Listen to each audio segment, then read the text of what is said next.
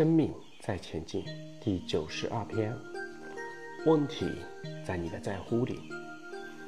我女儿在幼稚园中班之前，胖嘟嘟的，怎么看都可爱。读了幼稚园大班，开始学 b p m f，可她学的不好，我开始担心了。现在的国小老师都以为在幼稚园都学好了，上了小学之后。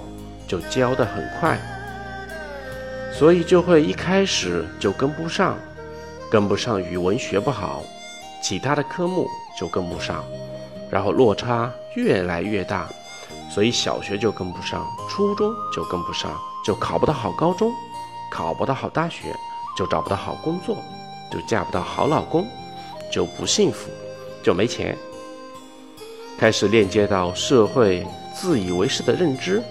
然后再倒退回去，b p m f 没有学好，然后内心就开始纠结。我和我女儿讲了两三次之后，开始换她紧张了。那时候已经八月份了，幼稚园大概是八月中旬就毕业了，八月底就入学。八月是台湾的夏天，很热。我躺在二楼休息，我女儿就跑过来。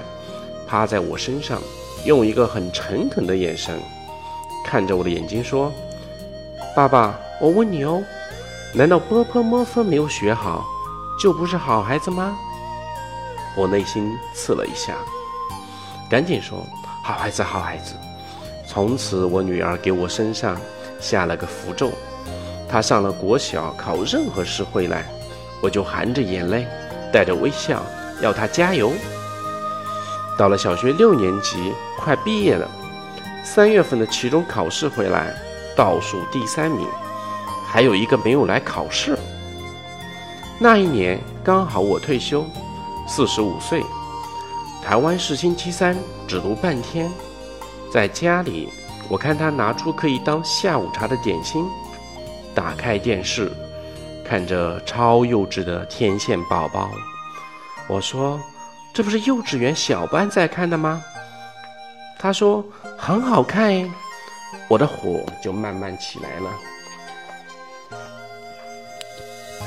倒数第三名，要升初中了，也不赶快去把功课补一补。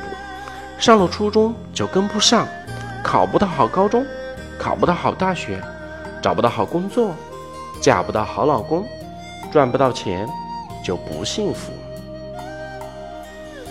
然后又回到他功课不好，星期三读半天，居然没有把功课补起来，还看着超幼稚的天线宝宝。他突然起来了，进房间了。经过两分钟后，拿了个纸箱出来，把他所有的芭比娃娃拿出来，帮他们梳不同的发型，继续看着他超幼稚的天线宝宝。我的火，我的情绪，慢慢的起来。我开始觉察到我的情绪，觉知到我正在生气，看他很不爽。可是有一个画面出来了，当初幼稚园中班之前，那个可爱的女儿不见了，那个只是单纯爱女儿的爸爸也不见了。然后我看他不爽，他看我不舒服，我问我自己。到底我在用什么样的眼光、认知、想法来看我女儿？我说过，我考国立台湾大学、中山大学研究所是榜首，我怎么会养出这种冤亲债主啊？